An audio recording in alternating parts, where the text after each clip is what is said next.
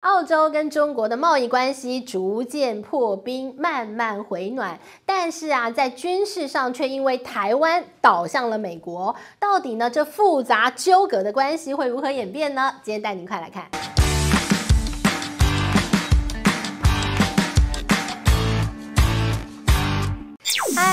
我是志玉，今天跟大家来聊聊中国跟澳洲之间的关系。目前看起来似乎已经破冰，其实破冰也很合理，因为当初两国干嘛吵架？吵什么？大家还有印象吗？其实那个时候啊，就是因为 COVID-19 爆发了之后，为什么闹起来？那就是因为那个时候澳洲的总理莫里森啊讲错话。哎，他讲了什么话？他说要病毒溯源啊，呃，要找这个中国，他到底。是怎么把这个病毒给外泄的？那言下之意，这个病毒就是从中国出来，哎，中国实验室，哎，怎么样？有什么样意外外泄啊？那对于北京当局来讲，当然不开心啊。他说这就是个病嘛，你又要这个呃赖到我头上。那双方立场不同，于是闹起来嘛。那于是呢，哎，你双方从莫里森开始不断吵吵吵，然后病毒溯源，吵吵吵。好，那现在呢，吵架的一个因素都消失啦，莫里森下台啦，病毒。哎，过去了，现在大家不是解封了吗？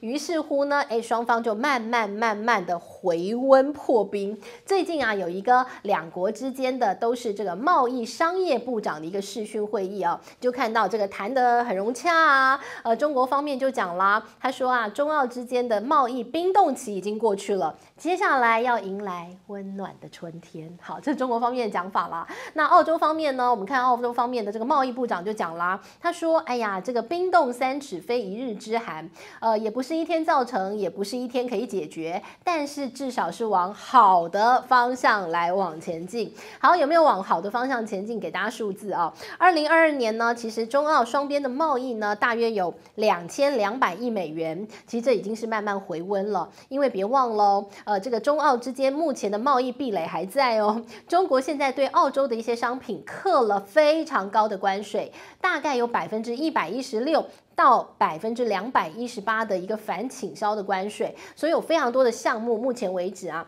澳洲是没有办法卖到中国去的。但是呢，慢慢回温的状况底下，还可以创造这两千多亿美元的一个互相的贸易额。非常厉害了哦，那当然只会往好的方向走。刚提到了这个吵架的因素好像都拿掉了，而且呢，两国的元首其实也见过面了。在二零二二年的年底，G20 在巴厘岛举行的时候，你就看到了中国的国家主席习近平就见过了目前的澳洲总理艾班尼斯。两个人在这个会面的时候呢，其实呃，这个习近平就讲啦，他说：“哎呀，其实这两国也没什么深仇大恨呐，也没有什么非要交恶不可的理由啊，所以呢，其实一。”一切都可以坐下来谈，然后套一句这个中国方面最喜欢讲的形容词，叫做两国应该要相向而行啊，呃，这个往对方走过来握握手合作，不是很好吗？求同存异嘛。所以呢，我们就看到会面是愉快的，所以现在双方诶似乎都往好的方向在前进当中。于是乎，重点来了。呃，过去呢，在贸易壁垒状况底下，在两国的贸易战的底下，很多东西中国买不到的，现在都要可以买了。包括看像是棉花，过去中国是澳洲棉花最大的买家，但是在过去一年啊，呃，这个澳洲棉花卖到中国只有两万公吨，这很少哎，因为过去。差不多都是四十万公吨起跳，但是呢，现在看起来应该可以回到中国市场。再来看到煤炭，过去呢，中国也跟这个澳洲买好多煤炭哦，但是呢，因为一吵架嘛，就不跟你买了，我跟别人买去哦。那现在呢，看起来也慢慢回温，现在已经放宽，一季呢大概可以买三十一万吨的一个这个煤炭哦，从中从澳洲来买过来。还有一个最重要的。葡萄酒，好，我们看到这个葡萄酒，过去呢，呃，这个中国就直接抵制澳洲葡萄酒，因为澳洲葡萄酒最大的买家、最大的牛饮的那个店家也是中国。那现在呢，哎，好像以后看到可以铺货喽，这个澳洲的葡萄酒可能又重新的会进入到中国市场，让大家可以。干杯哈！这是澳洲葡萄酒。好，那无论如何啦，这个双方看起来破冰，好像一切都非常的欣欣向荣的哦。呃，但是要告诉大家的，你说，哎呀，这个两人破冰，最大受惠者是澳洲还是中国吗？告诉你是李嘉诚啊。我们看到这李嘉诚啊，李超人真是厉害。你知道他做了一件什么事吗？在这个中国抵制澳洲的葡萄酒的时候，那个时候啊，因为很多的葡萄酒庄园做了很多酒，通通卖不掉。那于是很多人就低价卖掉他的葡萄的这个庄园哦，呃，葡萄园要卖啊，那个时候呃，你酒没有地方卖嘛，所以葡萄园都贱价求售，谁去买？李嘉诚去狂扫一片哦。你知道现在李嘉诚他是全澳洲第二大的葡萄庄园的主人，你看他买多少？他在整个澳洲，他总共买了二十九呃二十一个葡萄。庄园，那他在纽西兰也买了这个八个葡萄庄园，所以呢，总共他在这个呃纽澳地区啊，他有二十九个葡萄酒的庄园哦，哇，真的买很多，总共的面积有七千五百公顷，这是好大的数字，这排在全世界当中，它可以排到前十名。非常厉害，刚提到了，他就在中国呃抵制澳洲葡萄酒的时候去买了很多的一些葡萄酒庄园，那现在不是又可以卖了吗？于是乎啊，现在李嘉诚他手中的这些葡萄酒的庄园都已经蹭蹭蹭 开始增值了哦。那再加上其实呃，在这个李嘉诚他的集团底下有一个在香港最大的一个葡萄酒的一个销售的管道哦，叫做屈臣氏酒窖，专门在卖葡萄酒卖酒的哦。所以呢，诶，他等于上下一条龙喽。好，所以呢，我们看到这李嘉诚很聪明啊。那除了这个之外啊，其实呃，李嘉诚他的一个长实集团在澳洲的布局也是越来越大动作。其实李超人在一九九九年他就已经进入到澳洲，那一开始呢，他就开始跟进入到英国的一个状况一模一样。首先，先从电力公司开始买起，那个时候他第一笔交易就买了一个电力公司。那么如今呢，他就是蚕食鲸吞，买很多电力公司。目前在澳洲前三大的电力公司当中，他总共持有百分之五十一的股份。你说啊，这个呃，澳洲电力的半壁江山，你要看李嘉诚的脸色。很厉害哦，好，那再来呢？买了电力之后呢，以李嘉诚的一个布局，接下来你就知道他买什么。买水公司了哦，好，那他也真的买了水公司哦。那同时间呢，他还买了天然气的公司。目前为止，在澳洲的天然气的这个管线啊，哇，有二点三万公里，全部都是在李超人的手中。他就最喜欢买这些基础建设，呃，买水呀、买电啊、买天然气，这些都是他必备的，口袋一定要有，不然他可能睡不着觉哈。好，那再来呢，他还买了什么？呃，当然他还买了我们刚刚讲到很多的这个葡萄酒的庄园嘛，然后他还买了呃。这个葡萄酒的基金，他也全部收购。另外还有一个很重要的，你就觉得这个李超人的布局真有意思，他就专门布局一些呃，这个你就是人生必备的东西，你就是 阳光、空气、花和水哦，花还好，水你就一定要，人生命当中必备的一些元素，他全部都买。他还买什么？他买盐呐、啊。目前全澳洲最大的盐业的一个开采公司。就是李嘉诚的公司，所以澳洲人呐、你要用电，你要喝水，你要喝酒，你要吃盐，全部都在李超人的掌握当中。所以现在有句话讲啊，这个澳洲啊，又是跟当初英国一样，半个澳洲都要被李家人通通买走了。他也算是非常厉害。你说，哎呀，救命啊！我打电话求救，嘿嘿。电话公司也他家的。好，那我们就看到了。那你说这个两国关系好像越来越和融洽状况底下，真的是这样吗？哦，也不一定哦。因为我们来看看，在澳洲，澳洲呢，其实现在啊，对于中国的一个投资跟中国的合作还是很有戒心。最近有一个案例就是啊，呃，这个中。呃，在澳洲最大的一个稀土的矿商叫北方矿物，那他手中有稀土矿，大家知道现在稀土矿很值钱、很重要、很关键呐。于是呢，呃，他有一个很中国籍的大股东。中国籍大股东呢，叫做这个裕小基金。那裕小基金呢，他最近呢，他就想要增资，因为大家也知道稀土很重要嘛。目前呢，他在这个北方矿物，他的一个这个持股呢是百分之九点九二。他希望呢提出申请，他要增资哦，他要增资到百分之十九点九，被美国呃被这个澳洲的财政部给驳回，说不给你增资，你就这样就好，不能超过一成。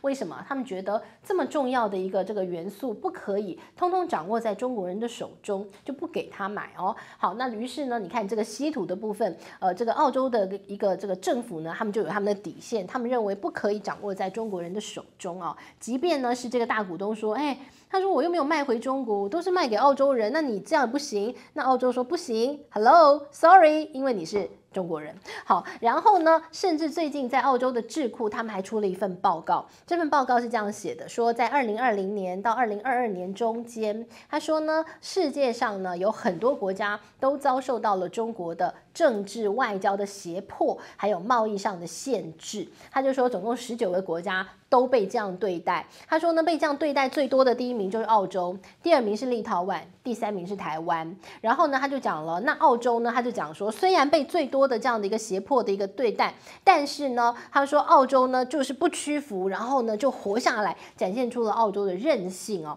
所以你看到会有这样的智库的报告，其实呢某种程度上代表了澳洲呢他们在这个民间的一个声音哦，其实对中国现在呢还是有警觉心，还是敌意很高的哦。好，那你看到了这个内部有这样的一个消息，那甚至呢这个澳洲其实呢近来它其实啊在这个地缘政治上呢，哎其实呢是比较靠美国的哦。人民币要赚啊，但是呢，这个地缘政治、国家安全，它是把这个身身家性命是交给美国人啊。所以呢，我们看到了这个澳洲加入了美国、英国的 AUKUS。AUKUS 是一个什么组织？军事同盟。军事同盟要干嘛？就是要牵制中国在太平洋、牵制中国在南海这个地方的影响力哦。所以呢，这个 AUKUS 的会议即将在加州进行啊。所以到时候你会看到。美国的拜登，然后看到澳洲的总理，看到英国的首相，他们会聚会啊。然后呢，这个聚会呢，现在预期很可能他们会宣布，呃，这个澳洲要买。美国的核子潜舰了哦，据说一买买八艘啊！哎呀，这个核子潜舰，一个国家能有一艘，阿弥陀佛，祖上积德，超棒啊，好厉害啊！我这个国力大增，他一买买八艘，哇！这个美国核子潜舰技术没有再随便卖给人家的哦，呃，这个他上一次把这样的一个技术哦。也不是说事出，而是说他帮忙英国，然后呢打造了他的一个核子潜舰，他把这个技术跟英国分享。那如今呢，他跟澳洲分享，哇，这个是很难得哦。呃，这种可以说都是这个机密当中的机密，他居然拿出来跟澳洲分享。你看，澳洲真的是美国这个心里头的第一名的小弟哈。所以呢，跟你分享。好，那一艘一次拿八艘，那太厉害了。那当然呢，对于这样的一个这个消息传出来之后，中国当然就立刻跳脚啊，就说这是。一个非常危险的行为，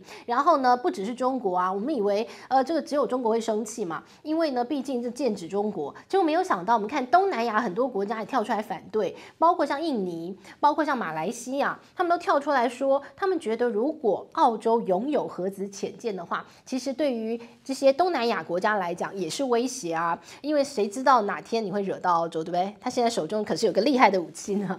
好，所以呢，看到印尼，看到马来西亚，他们都认为哦。如果呢，在这个澳洲，它拥有核子潜舰的话，将会引发这个区域的一个核子军备的竞赛，他们非常不乐见。但是呢，你不乐见又如何？人家美国就是要给他。所以呢，你看到了这个在国防上的一个军事地缘上的合作，澳洲当然是完全一面倒倒向美国跟英国这样的一个同盟的。